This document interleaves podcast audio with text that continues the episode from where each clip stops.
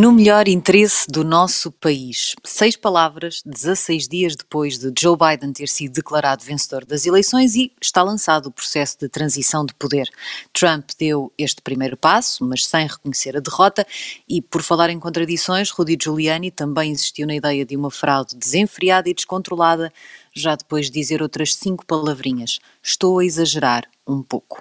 Apesar da polémica, Biden diz que a transição está a correr bem, que a administração Trump tem passado informação de forma sincera e sem relutâncias e avança a grande velocidade na formação da nova equipa para a Casa Branca. Sem exageros, mas também sem relutâncias, o Café América de hoje tem a Madalena Meyer Rezende, o Bruno Cardoso Reis e o João de Almeida Dias e eu sou a Sara Antunes de Oliveira. Vamos aos prémios, primeiro com o Frank Underwood desta semana. Please stop that. Stop what? João de Almeida Dias com o livro, o primeiro volume do livro de Barack Obama. É verdade, um verdadeiro calhamaço, 780 páginas, uh, que na verdade só vão até 2011, ou seja, o segundo ano de poder de, de Barack Obama. Para ser justo, começa quando ele nasceu, em 1961 portanto é preciso dar um desconto. Ora, o meu Frank Underwood tem a ver com, com o facto de Obama fazer poucas referências nessas muitas páginas uh, a Joe Biden e, para cúmulo, uh, muitas vezes quando faz referências ao agora Presidente eleito dos Estados Unidos, acaba por juntar sempre uma crítica. Portanto, ele às vezes faz um, uh, aliás, faz várias vezes um elogio sobretudo do ponto de vista humano, a dizer que ele é uma pessoa muito afável, um ser humano decente, leal, mas depois faz sempre uma adversativa, junta sempre, sempre uma adversativa um, que muitas vezes diz respeito à sua maneira de governar, à sua capacidade de analisar uma situação, às vezes também à sua vontade de falar uh, mais do que aquilo que, que devia, porque gosta de ouvir a própria voz. Portanto, isto é uma, é, enfim, é, é um é, é uma situação interessante. O livro saiu a 17 de novembro, portanto, umas semanas depois das eleições. É certo que não seria o sítio certo para fazer um grande elogio a, Joe Biden, não é disso que se trata as memórias políticas de um, de um presidente, não vai elogiar o seu vice-presidente de forma desenfreada, mas ainda assim foi notória esta, estas menções a Joe Biden e talvez aquela lógica do bromance que existe entre Obama e Biden pode ter a ver com, com uma, uma, relação pessoal, pode ser também um, um, golpe mediático, mas do ponto de vista político, pelos vistos, não partilham assim tanto.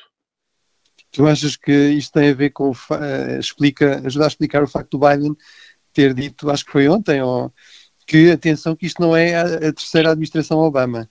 Ah, eu acho, eu acho que, isso, eu acho que isso, isso é uma resposta um bocado de algibeira que ele, que ele deu naquele, naquele momento, na, na entrevista que deu, que deu à NBC. Uh, ah, depois falaremos sobre isso mais à frente. Eu acho que isto é um terceiro mandato de Obama, no sentido em que as pessoas são, são pessoas que fizeram parte daquela administração. Uh, Joe Biden disse isto não é um terceiro mandato de Obama porque a situação não é, não é a mesma. Ora, de qualquer das maneiras, nunca seria a mesma, não é? Uh, mas sobre isso podemos falar mais à frente parece mostrar que não há aqui, eles não têm problemas em distanciar-se um do outro quando é, quando é conveniente. É, mas, mas realmente as memórias são sempre uma coisa interessante, mas difícil de analisar, porque é a continuação da política por outros meios e realmente esta relação entre vice-presidente e presidente tem sempre aqui algumas peculiaridades, não é? Portanto, nunca é uma relação completamente fácil, mas, mas pronto, é interessante realmente isso que dizes, que também, eu também estou a ler as, as memórias do Obama, que realmente estão, estão muitíssimo bem escritas, como é, como é, digamos, eh, normal no caso do Obama, mas, mas eu acho sobretudo que reflete muito esta, são de facto dois tipos de políticos muito diferentes, o Obama muito mais cerebral, uh, é o Biden muito mais emotivo e muito mais muito mais o homem também das, das, das, ligações e, enfim, da velha política de Washington, uh, e portanto acho que isso também, também passa de facto nas memórias, mas resulta às vezes nisso, em o Obama fazer comentários que não são obviamente simpáticos para o, para o Biden.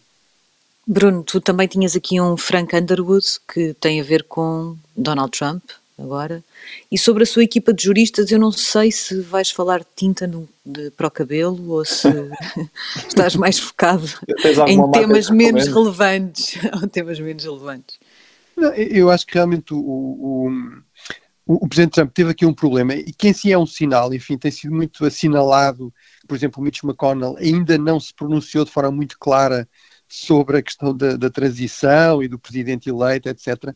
E, embora eh, o Mitch McConnell é uma pessoa que sabe gerir muito bem os seus silêncios, portanto isto, não, apesar de tudo, não é assim tão uh, anormal. E mas, os seus silêncios mas, também costumam ser declarações e, e, são muito significativos e, e, há poder nesse, nesse silêncio, mas, mas eu acho que de facto, apesar de tudo, eh, houve aqui um, um, certo afastamento, embora muito receoso, muito prudente, talvez excessivamente prudente e criticável eh, do, da parte de, muitos republicanos com responsabilidades em relação ao Presidente Trump, mas apesar de tudo um sinal importante foi ele não conseguiu ter nenhum dos grandes advogados, e há muitos, Uh, uh, republicanos, uh, no fundo, a defender esta sua causa, obviamente perdida, ou que se esperava e desejava que fosse perdida, porque obviamente ele perdeu as eleições de uma forma bastante clara, mesmo que houvesse pequenos eh, incidentes ou problemas de fraude, obviamente isso não afetava o resultado, e portanto ele nunca conseguiu ter isso. Eh, agora, de facto, isto chegou a um ponto eh, já quase delirante, não é? Em que começam a aparecer ditadores sul-americanos a organizar eleições nos Estados Unidos, que é uma coisa que se fosse verdade seria ainda pior do que a Rússia, que apesar de tudo ainda é uma antiga superpotência a interferir nas eleições americanas, alegações de que os próprios uh, responsáveis do, do, Partido Republicano em vários estados estariam envolvidos nessa conspiração e, portanto, isso chegou a um ponto, digamos, de delírio Agora, o que me parece aqui grave é que, apesar de tudo, é verdade que são figuras de, enfim, que estão muito desacreditadas, uh, lideradas por Rudy Giuliani, mas apesar de tudo, houve aqui uh, figuras de um partido, uh, enfim, histórico, respeitável na história americana, que estavam dispostos a ir até onde fosse preciso para tentar deslegitimar aqui um resultado de umas eleições e, e, a, e a pôr em questão o próprio o próprio funcionamento da democracia nos Estados Unidos. E, e embora seja verdade que os democratas eh, de facto também não aceitaram bem a eleição de Trump em 2016, eh, provavelmente eh, insistiram demasiado nestas questões do impeachment e tudo isso. Eu sempre fui crítico e sempre achei que deviam realmente concentrar-se em ganhar eleições, aí é que se resolvem este tipo de, de, problemas, mas de facto nunca, nunca, nunca foram até, até este ponto e portanto acho que isso é realmente bastante grave. Felizmente parecem ser figuras de segunda linha e desacreditadas, mas apesar de tudo é grave. Madalena, nós na semana passada falávamos sobre uh, os bons indicadores de se perceber que uh, Joe Biden ficava ali ao centro e naquela ideia, sobretudo, de não haver pessoas proscritas. Uh, tu, uhum, no teu Frank exatamente. Underwood, escolheste falar de Dianne Feinstein, que foi despromovida, vá, por insuficiente zelo ideológico. Exatamente. Uh, uh, Dianne Feinstein é uma, é uma senadora com um grande, grande pedigree um, e aparentemente está a ser, foi alvo de uma cruzada dos progressistas do partido uh, que levaram a não, a não procurar, o, digamos, a, a regressar ao, ao, ao, Comitê Judiciário uh, ao qual ela, ela presidiu. Um, e isto é, é analisado pelos, uh, pelos, pelos comentadores como sendo resultado exatamente da ala, da ala progressista do Partido Democrata, que ficou furiosa por, por, por Dianne Feinstein uh, não se ter uh, alinhado com, uh, com, com, com, eles no sentido de, um, enfim, promover o, o chamado court packing pós-eleição pós de, potencial eleição de Biden, ou mesmo, um, ou mesmo ter-se, enfim, eh, juntado ao presidente Lindsey Graham, uh, felicitando a forma como Amy Coney Barrett tinha, enfim, desempenhado a sua, a sua, a sua uh, audição no Senado. E, portanto, aparentemente, esta, esta, apesar ela ter sido muito crítica e se ter juntado aos seus colegas no Senado, uh, após, a, após a morte da juíza uh, Ginsburg, pedindo que este, que este lugar não fosse ocupado antes da eleição presidencial. Isso não foi suficiente. Isto parece-me, de facto, um sinal de que o zelo uh, ideológico dos, dos democratas progressistas, desta ala mais, mais, mais à esquerda, uh, não é qualquer coisa de que, que, que, possamos ignorar ainda. Ou seja, não podemos ficar contentes com a administração Biden por parecer exatamente ir muito ao centro, uh, mas de facto eles ainda estão vivos e, e irão ter um impacto com certeza importante. E isso apesar do próprio Joe Biden também nunca ter sido exatamente claro em relação ao court packing. Exatamente, exatamente. Mas eles aparentemente exigiam de, exigiam de, de, de Feinstein exatamente uma, um alinhamento total com as suas, com as suas posições uh, altamente, uh, enfim, uh, perigosas de, de, de querer de, de, querer ir, ir, para uma solução de, de packing que será, obviamente, ou que seria, obviamente, uma solução que poria em causa a estabilidade do Estado de Direito no, em, na, na, nos Estados Unidos. E, portanto, obviamente que isto é muito compreensível do ponto de vista de uma, de uma senadora com, com o perfil de, de Feinstein e, por isso, penso que isto é, de facto, um, mau sinal para o Partido Democrata.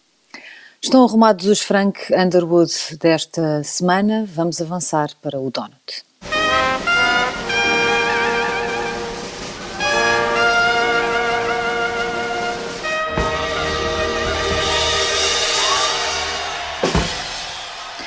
Bruno, é também o fim de um bromance republicano?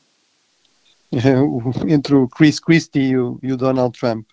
Uh, o Chris Christie é, uma, portanto, que eu acho que realmente merece este donut porque eu acho que ele foi crucial, no fundo, em, em, em acabar com este impasse e em, e em, realmente levar o Trump a acabar por aceitar avançar com o processo de transição, mesmo que uh, ele nunca vá uh, na sua narrativa, no seu Twitter, reconhecer que, que foi realmente e, e justamente uh, derrotado numas eleições, mas, mas eu acho que realmente ele teve aqui um papel crucial. O Chris Christie, uh, enfim, é uma, é uma figura uh, até fisicamente bastante, bastante grande, não é? Mas tem uma figura com grande peso na, na, na, elite Washington, na elite republicana.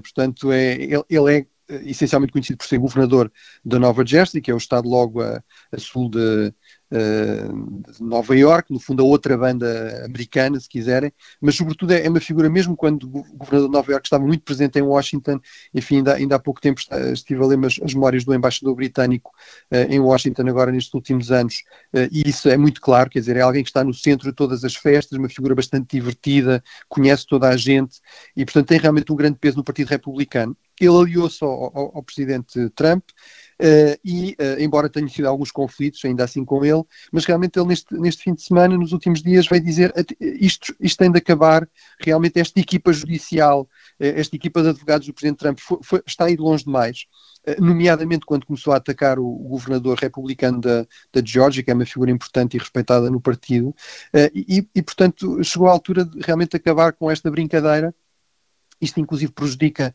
a nossa credibilidade e, portanto, nós temos de, temos de, de facto reconhecer que é preciso iniciar aqui a transição.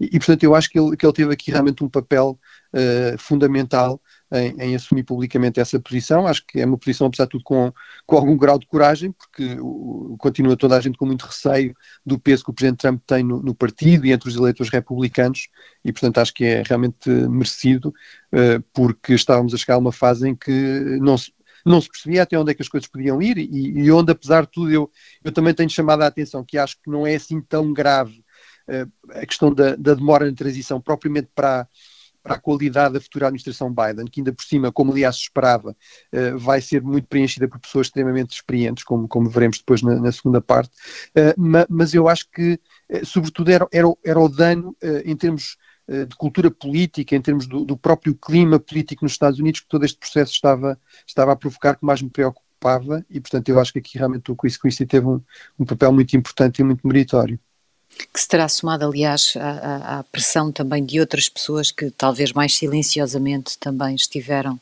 a apelar no mesmo sentido. Também terminamos o Donut desta semana porque, na lógica do Thanksgiving, temos muitos perus no Sarapelli.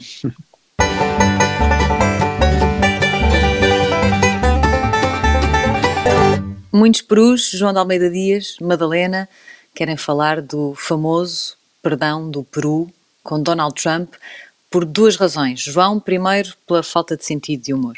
Pois, eu na semana passada tinha criticado os, os humoristas que já não fazem humor, não é? Que, que hoje em dia têm, têm, comícios eh, políticos nos seus programas. Ora, o, o momento do perdão do, do Peru acontece todos os anos. Esta é uma, é uma, é uma enfim, uma, uma instituição que ainda não foi abolida nos Estados Unidos Donald Trump, aliás, foi, foi, foi bem mantida até, só que este ano Donald Trump não, uh, não demonstrou qualquer sentido de humor naquela situação, que enfim, é, do ponto de vista uh, do ponto de vista cenográfico, aquilo é completamente ridículo e risível. Está, um, está um peru à solta no, no roseiral da Casa Branca à espera do perdão do presidente. Ora, Donald Trump aproxima-se do pódio e começa a falar do mercado de bolsista. E, portanto, a partir daqui tem, tem ali uma série de, de momentos que, que, que têm zero de humor. Uh, acaba por também não, não, não, não aproveitar o outro lado da moeda, que é ser institucional, e falar, por exemplo, do, do momento que, que os Estados Unidos atravessam politicamente. E depois fica ali assim a meio termo, fazendo várias referências ao, ao Iowa.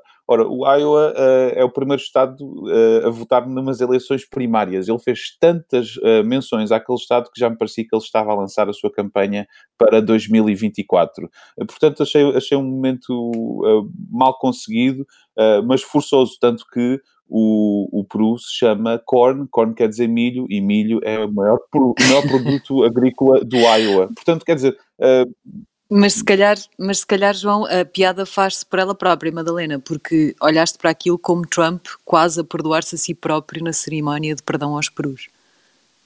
Sim, havia essa especulação que ele iria perdoar uh, Paul Manafort e a si próprio.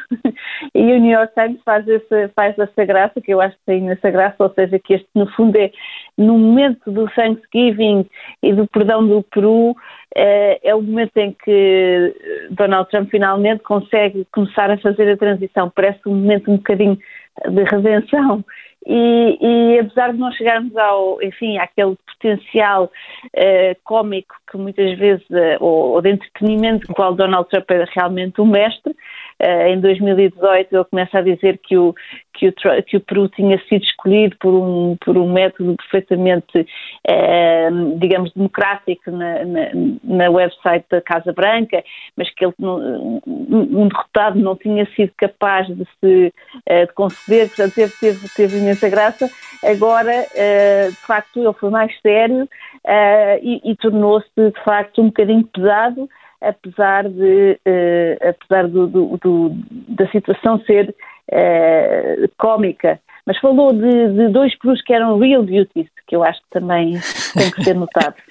e aliás, esse momento de 2018 foi-nos recordado pelo João Diogo Barbosa, que não está aqui connosco hoje, mas que nos lembrou deste vídeo que vamos ouvir.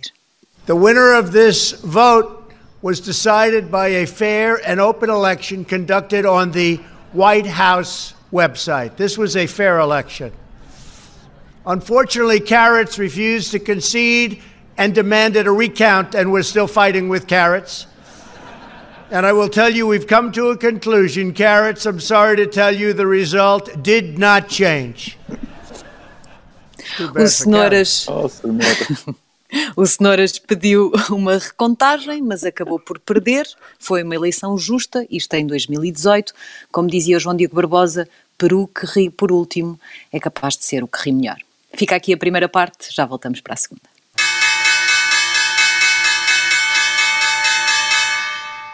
Segunda parte do Café América. Nesta segunda parte temos muitos temas para falar. Se calhar começávamos pela escolha da equipa de Biden, que vai já a um ritmo muito avançado.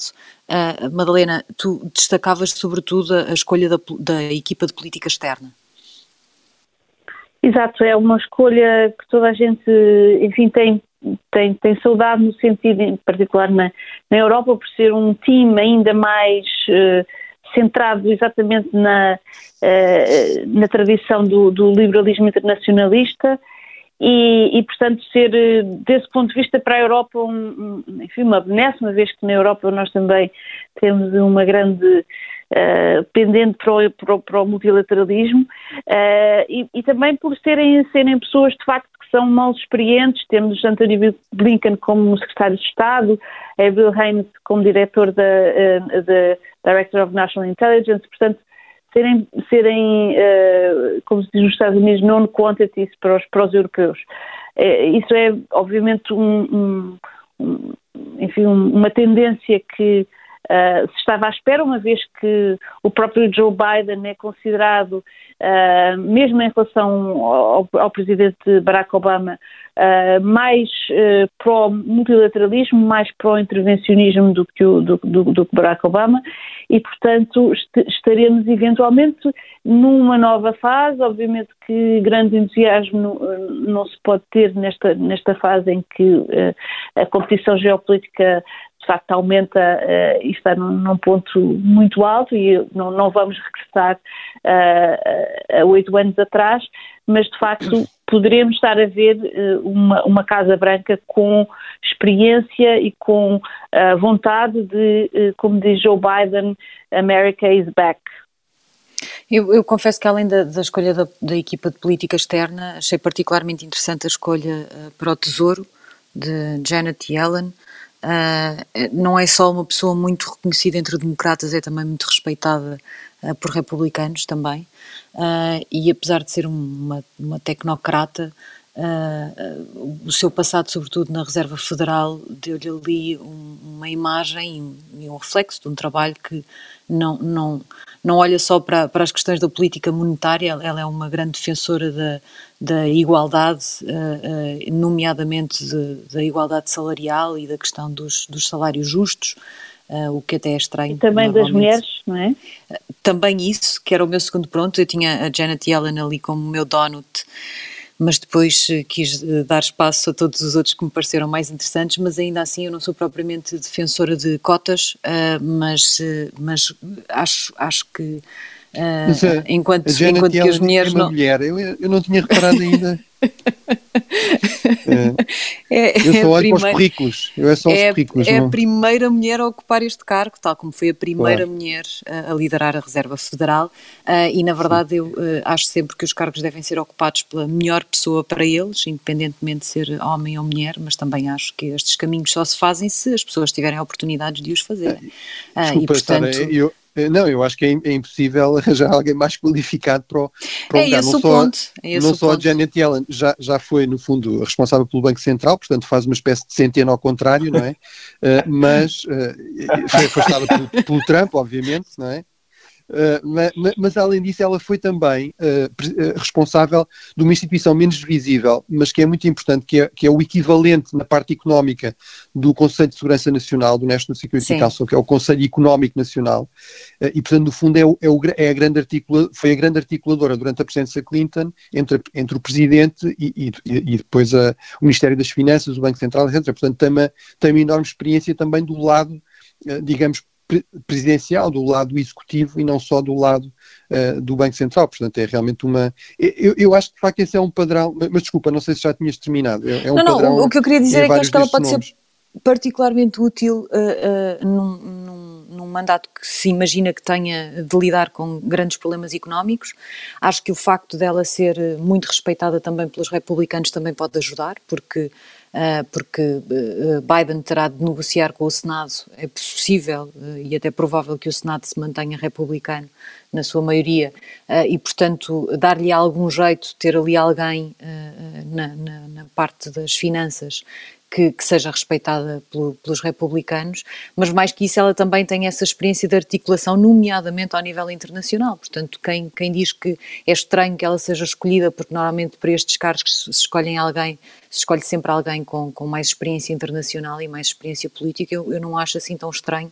Acho, aliás, que que isto entronca naquilo que, que, estavas a dizer, que tem a ver com o regresso, uh, e que o João de Almeida Dias também tinha referido uh, como uma das suas escolhas, do, do, regresso à escolha dos peritos, dos especialistas, de quem de facto percebe daquilo que está Sim, a fazer. Sim, isso é, isso é uma questão que fica, Sim, fica evidente, a questão, dos, a questão dos especialistas voltarem de certa forma, aos tecnocratas, não é? Que é às vezes uma maneira pejorativa de dizer especialistas, mas é, é, é disso que se trata, não é? Nós, nós temos agora pessoas que, que, têm, que têm as suas ideias eh, e estão habilitadas para, para isso, uh, mas que de facto têm um percurso uh, no, nos temas que, que, que, vão, que vão gerir. Aliás, isso, isso é um exemplo, uh, e acho que podemos, podemos agora já começar a, a tecer comparações com o que foram as primeiras escolhas de Donald Trump há, há quatro anos. Eu olho, por exemplo, para, para a nomeação de, de embaixadora de, nas Nações Unidas, uh, que é Linda Thomas Greenfield, que é uma, uma diplomata com experiência, que neste momento nem, nem estava nem estava no ativo, estava no setor privado, em consultoras, mas a verdade é que ela, enfim, tem, tem uma experiência ampla, já foi aquilo que se pode dizer uh, diretora de política externa dos Estados Unidos no, no, no segundo mandato de Barack Obama. ora, esta pessoa vai agora representar os Estados Unidos nas, nas Nações Unidas e a primeira pessoa que Donald Trump escolheu para este cargo foi Nikki Haley, que tinha sido governadora da Carolina do Sul e que antes disso tinha estado, uh, já não sei se no Senado, se, se, na Câmara dos Representantes estadual da Carolina do Sul, sem qualquer incumbência de política internacional, para todos os efeitos, a Carolina do Sul não, não é o sítio onde, onde, não é a meca do, da política internacional. Ou seja, há aqui, há aqui uma clara, uh, uma clara ruptura eh, pelo menos nesse, nesse, nesse ponto de vista, e acho que isso é, é totalmente uh, bem-vindo. Ou seja, uh, estamos a, a, a, ter pessoas que, que, percebem dos temas a tratar desses temas. Não, não, não vai haver aquilo que, uh, que eu acho que podemos olhar como uma das, uma das questões mais invulgares, para não dizer outra coisa, da presidência de Donald Trump, que foi a, a nomeação de pessoas que não têm conhecimento sobre os temas, como por exemplo Ben Carson, uh, ser. O Bear Carson é, é, é, uhum. é, neurocirurgião e foi escolhido para, para, para tratar da, da habitação uh, social, por exemplo. Uh, não, não, não faz sentido absolutamente, absolutamente nenhum. Também não, não fazia sentido absolutamente nenhum delegar tarefas importantíssimas a familiares, apenas porque são familiares de Donald Trump. Portanto, isso, felizmente, está a acabar. Agora, João, depois podemos olhar para o que cada um, cada um pensa e poderá fazer. Sim mas só telegraficamente, enfim, também, também posso pegar no tema, mas, mas só pegando nisto, estavas a dizer, o, um, um comunista bastante influente, enfim, até, até eu conheço o Max Boot, é um, é, um é daqueles republicanos que depois se viraram contra Trump, uh, muito desta área da, das questões de segurança e defesa e tudo isso, mas o Max Booth tem uma coluna no Washington Post, escrevia, eu estou ainda em choque, porque onde é que estão os trolls uh, os, os, os, defensores de teorias da conspiração, os familiares do presidente, quer dizer, eu já não estava habituado a isto, ao fim de quatro anos, uh, são, são realmente pessoas que percebem dos assuntos, que tiveram, uh, que tiveram funções naquelas, na, naquela, naqueles Sim. departamentos do governo, e, e realmente é, é, é um padrão que se verifica é, o Anthony Blinken, que foi nomeado, no fundo, o chefe da diplomacia eh, norte-americana, já foi, no fundo, o vice-ministro dos negócios estrangeiros, o Deputy Secretary of State. Uh, Avril Lanes, que foi nomeada diretora de, das informações, no fundo, já foi também vice-diretora da, da CIA. Uh, o, o, responsável, o novo responsável do departamento de, de no fundo, do que nós chamaríamos o Ministério da Administração Interna e que tem nomeadamente a questão da imigração, uh, o Major que foi, uh, que é um, um, um hispânico, não é? foi também já foi o vice desse, desse departamento uh, uh, e, e, portanto, realmente é, é, é um padrão de, que, que, que tem Sim, eu, eu gostava que, também eu, que eu referi de, de, de, de, que, de facto, há uma, uma, enorme opção pela experiência. Eu, eu, queria só aqui, só, só dois pontos muito rápidos, Madalena, porque ainda não, não tinha tocado neste, nesta questão das nomeações. Uma é, uh, foi um ponto que a Sara também já, já referiu, que é, apesar de tudo, várias destas nomeações são ainda condicionadas, ou seja, por exemplo, para os cargos diretor das informações ou, ou, ou responsável, o, o, Conselheiro de Segurança Nacional, que é um cargo extremamente importante de coordenação de, da política externa, da política de defesa, com o Presidente, o Jake Sullivan, que é, que é considerado, enfim, no, no, meio em que abundam as, os egos, é considerado um dos tipos mais brilhantes uh, desta área, portanto, que trabalhou para a Hillary, trabalhou para Obama, trabalhou para o Biden, enfim, até em termos também de, de construção de carreira, vê-se que é, um, é, uma pessoa brilhante e, e considerado também um, um homem com uma enorme capacidade de trabalho a par da enorme inteligência, que foi já, por sua vez, também o responsável do planeamento do Departamento de Estado, portanto, também com experiência. Esses são nomes que são seguros, que dependem apenas do, do Presidente, mas depois a Janet Yellen, uh, o Anthony Blinken, por exemplo, que são ministros, não é? Uh, são sujeitos a confirmação pelo Senado. E, e, portanto, realmente são nomes que teremos de ver se, se, passam. Agora, eu concordo com a vossa avaliação. Eu acho que também aí o Biden tem, tem estado a fazer uma aposta inteligente. São pessoas de tal forma qualificadas e relativamente moderadas, mesmo que numa, num aspecto ou outro possam, uh, no fundo, ter posições uh, mais à esquerda também, o que também é importante para, para se legitimar em termos do Partido Democrático. Uh, é difícil os republicanos, de facto, criticarem estas pessoas, pelo menos de uma forma, vamos dizer, justa e, e, e credível. Portanto, acho que, que, são nomes fortes desse, desse ponto de vista. Sim, queria, só, queria só acrescentar de facto que é um, que, que o antigo secretário de Estado John Kerry foi nomeado como uh, o, o, o, enviado especial para, para o ambiente, para a mudança climática, e portanto isso demonstra uh, o peso que esta administração uh, está a pôr nesta, nesta questão da, das alterações climáticas, que é obviamente uma causa muito importante para a aula progressista do, do partido, e muitos dizem que vai ser um dos temas fundamentais da política externa americana, e portanto esta, esta, esta nomeação também demonstra, por um lado, uh, o peso que se põe, por outro, também, digamos, um, uma escolha centrista para este uh, e credível para este, para este posto. Uh, e acho que é um dos centrais, pelo menos em termos de política externa desse ponto de vista também, se calhar, este, este Senado tão empatado, ou se calhar com uma ligeira maioria republicana, se calhar não é assim tão mal do ponto de vista do Joe Biden Exato. conseguir construir o gabinete que queria, que seria tendencialmente mais moderado, uh, apesar das pressões mais, uh, mais à esquerda. Só, só, duas notas muito rápidas. Uma é, uh, eu acho que é interessante, ele sinalizou isso na entrevista que deu agora há, há, ontem ou há poucos dias na, na, na NBC, uh, que não, não estava a pensar nomear pessoas do Senado ou, ou da Câmara dos Representantes, Portanto, no fundo, não, não, já vimos, não vai nomear, por exemplo, Elizabeth Warren para, o, para, para, as finanças, que aliás seria complicado também em termos de, de, ser aceito pelos republicanos, mas, mas realmente ele já sinalizou isso, que alguns daqueles rivais se pensou que ele poderia, que ele poderia nomear, como Bernie Sanders ou, ou, ou Elizabeth Warren, à partida não, não irá uh, fazer, fazer isso. Eu, apesar de tudo, em termos da, da, postura externa do Biden, eu não sei se não sei se percebi bem, Madalena, mas eu acho que é verdade que o Anthony Blinken, por exemplo, ou Jake Sullivan, eram, uh, apesar de terem grande proximidade com o Biden e boas relações com o Biden, uh, no fundo, eram, era, tenderam a tomar posições um pouco mais intervencionistas do que ele, mas eu, eu não, não, não veria aqui um sinal claro de que o Biden vai, no fundo, pôr completamente de lado esta tendência para uma certa retração do, do poder americano. Não, não, não, não é esse. A Sim. Exato.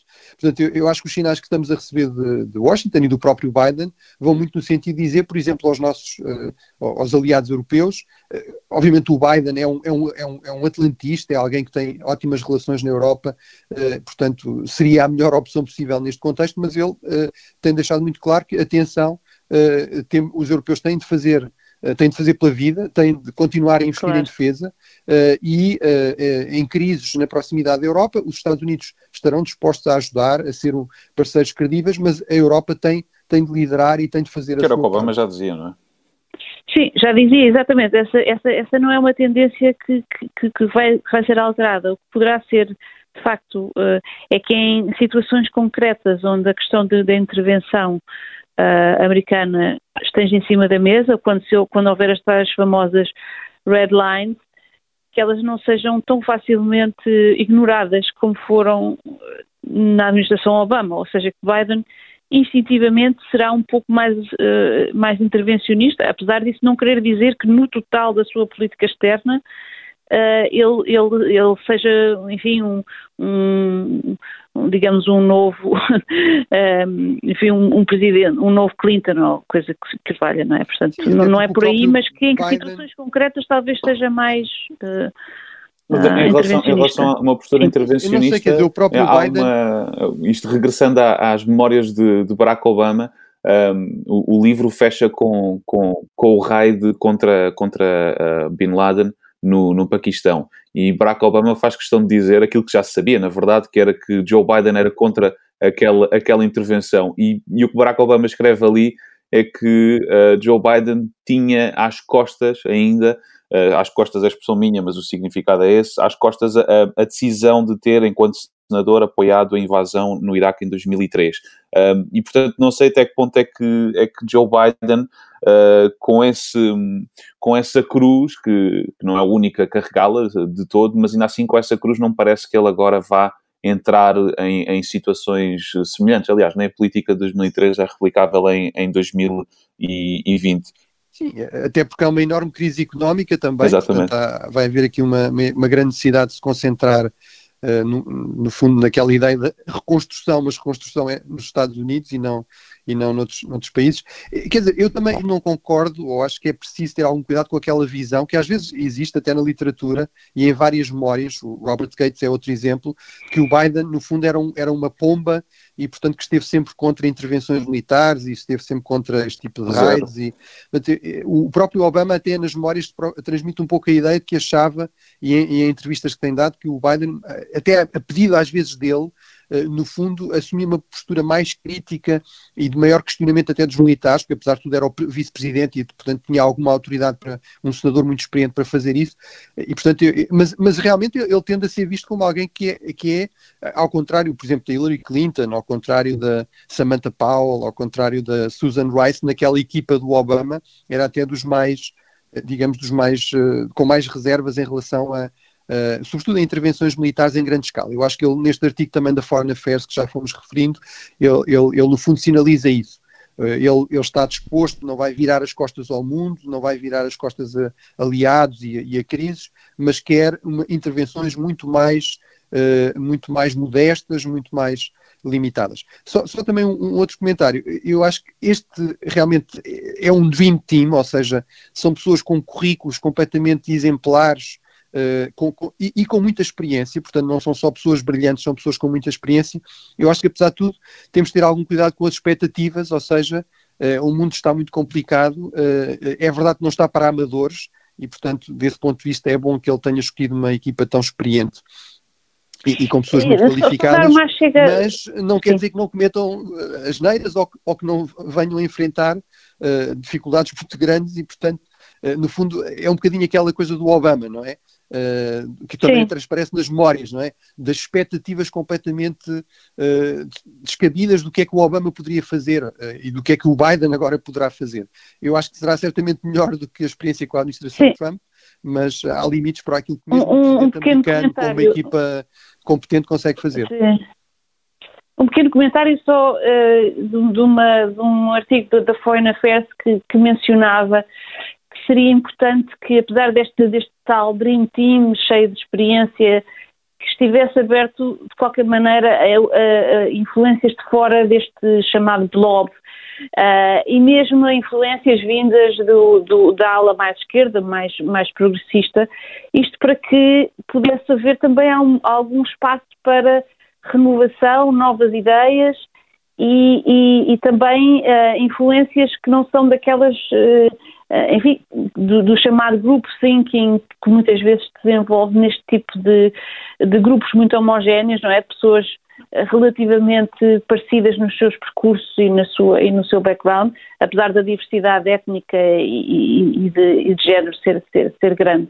Uh, e eu acho que isso é um ponto importante neste, quando, quando se vê uma equipa que é, que é tão virada para os especialistas e tão virada para um determinado perfil uh, intelectual.